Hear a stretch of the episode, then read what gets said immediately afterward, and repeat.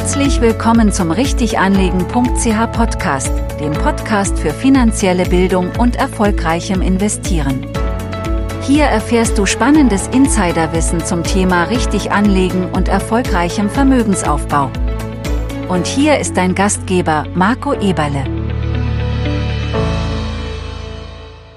Ganz herzlich willkommen zu dieser neuen Podcast-Folge. Ich freue mich sehr, dass du heute wieder dabei bist. Und denn heute haben wir wieder ein spannendes Thema, das wir zusammen anschauen werden. Und zwar werden wir mal den Erfolg von Aktienfondsmanagern etwas genauer unter die, Lupe nehmen.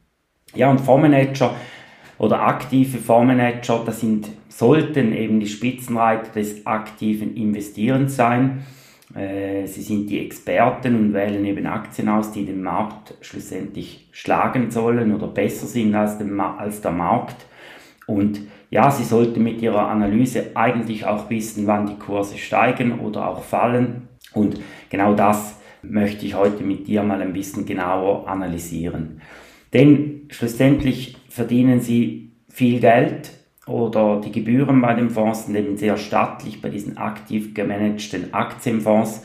Und hier ist schon die Frage, was dann da schlussendlich uns uns als AnlegerInnen äh, dafür geliefert wird.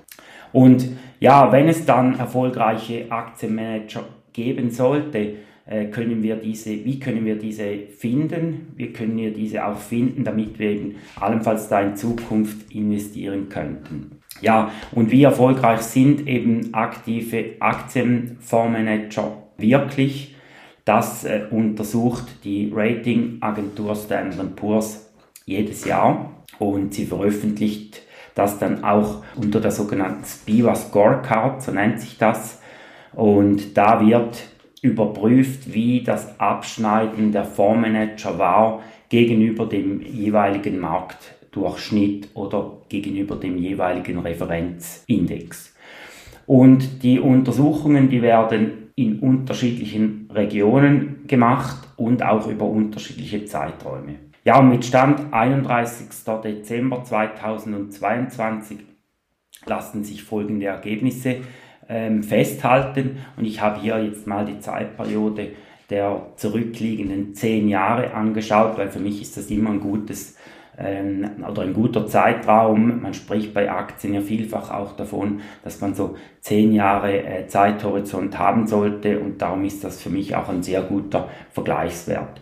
Ja, und mit Stand 31. Dezember 2022 lassen sich folgende Ergebnisse über die zurückliegenden 10 Jahresperiode festhalten.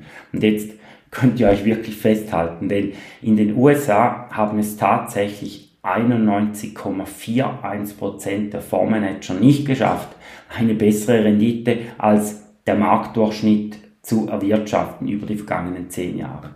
Und wenn wir da ein bisschen andere Regionen anschauen, dann sieht das ganz ähnlich aus. Ich werde euch das Ganze auch unten in den Show Notes verlinken, dass ihr das selbst nachschlagen könnt und hier nicht einfach Zahlen hört, aber zum Beispiel einfach noch ein zweites Beispiel. In Europa waren es 89,7 Prozent. Also das sind dann doch ähm, wirklich auch Zahlen, die mich persönlich auch nochmal extrem ähm, überrascht haben. Und ähm, ja, hier geht es ein bisschen darum, dass ihr äh, begreift, wieso, dass das eben so ist. Und ähm, ja, also und diese Ke Erkenntnisse, die werden nicht nur von Standard Poor's belegt. Ich selbst habe 2014 meine Masterarbeit im Rahmen meines Studiums genau zu diesem Thema verfasst. Ich hatte damals den Schweizer Aktienmarkt untersucht, also Akt oder Fondsmanager, die den Schweizer Markt abdecken und ich kam da zu ähnlich schlechten Resultaten. Also konkret war es zum Beispiel so, ich habe verschiedene Zeiträume untersucht, also ganz langfristig, dann aber auch OC-Phasen, also wo die Märkte steigen, auch Bässe-Phasen, wo diese sinken oder zum Beispiel auch die Finanzkrise. Man, man sagt immer wieder, insbesondere auch in, äh, in rückläufigen Märkten sollten eigentlich aktive Manager einen Vorteil haben. Und ich äh, hatte damals festgestellt, dass nie mehr als 15% der aktiven Fondsmanager ihren Vergleichsindex risikobereinigt übertreffen konnten. Und zwei Drittel oder rund zwei Drittel oder 13 von 20 untersuchten Aktienfonds konnten sogar in keiner der untersuchten Phasen eine Überrendite gegenüber ihrem Referenzindex erzielen.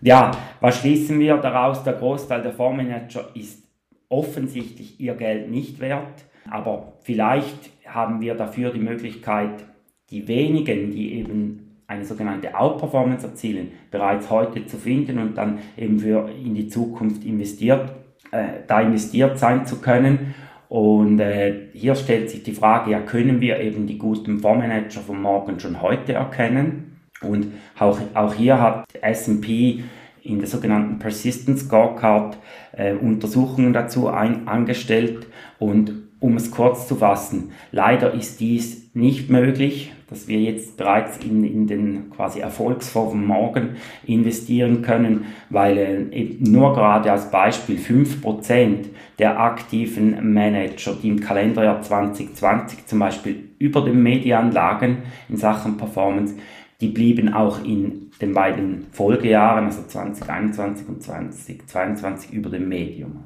Median. Also nur 5%, die in der ähm, vorderen Hälfte äh, waren, über, im Jahr 2020 konnten das nachher auch wieder bestätigen. Und das ist ein, wirklich so ein bisschen das Problem, dass es eben nicht möglich ist, dass wir irgendwie sagen, wir haben jetzt die fünf besten Fondsmanager und wir können in diese Fonds investieren sondern das Problem ist immer, wenn der Fondsmanager mal positiv abgeschlossen hat in einem Jahr, dann ist es eben überhaupt keine Garantie, dass es auch in Zukunft positiv sein wird.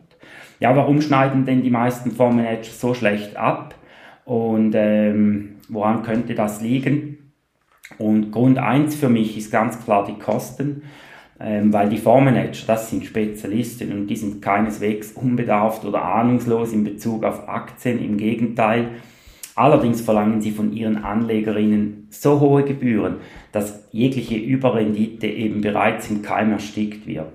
Ja, und Investmentfonds, die betreiben eben zum Beispiel ein Analystenteam, nutzen teure Software, beschäftigen gut bezahlte Fondsmanager, ja, müssen vielfach auch noch hohe Kickback-Zahlungen an ihre Vertriebspartner leisten.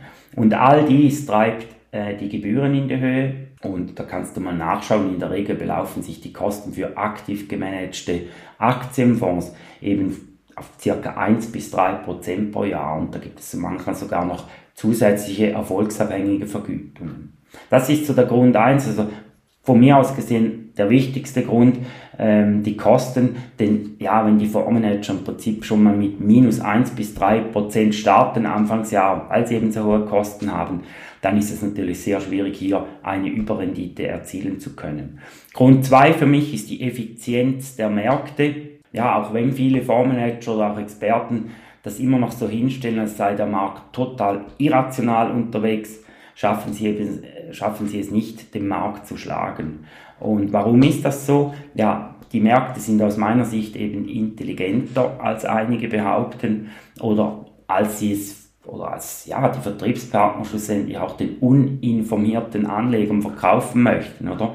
Und der Hintergrund ist sicher das, dass wir heute vor allem äh, Computeralgorithmen an den Märkten haben, die die Märkte äh, signifikant hier beeinflussen und automatisierte Handelssysteme. Und diese arbeiten eben unermüdlich daran, neue Informationen, die in den Markt kommen, möglichst schnell und präzise zu nutzen, um, um davon zu profitieren. Und dies führt eben dazu, dass es kaum möglich ist, als Anleger oder Privatanleger oder auch als Fondsmanager bedeutende Informationsvorteile zu erlangen und die Aktien eben darum immer weitgehend fair bewertet sind.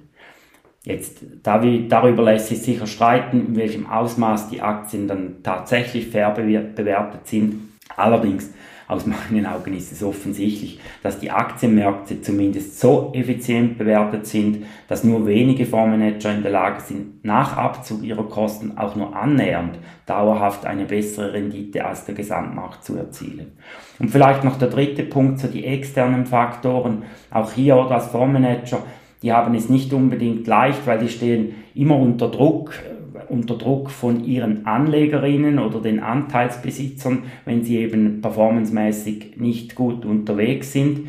Ähm, die stehen auch unter Druck von ihren Arbeitgebern, wenn sie da eben äh, auch hier vielleicht schlecht gestartet sind zum Beispiel. Und das kann eben dazu führen, dass sie vielleicht unüberlegt handeln, risikoreicher handeln, weil, weil sie da ein bisschen dazu gezwungen, gezwungen werden, zum wieder in den positiven Bereich zu kommen bezüglich Performance. Ja, die Evidenz ist eindeutig, aber warum schaffen es äh, eben trotzdem so viele Fondsmanager, Millionen von Anlagegeldern einzusammeln?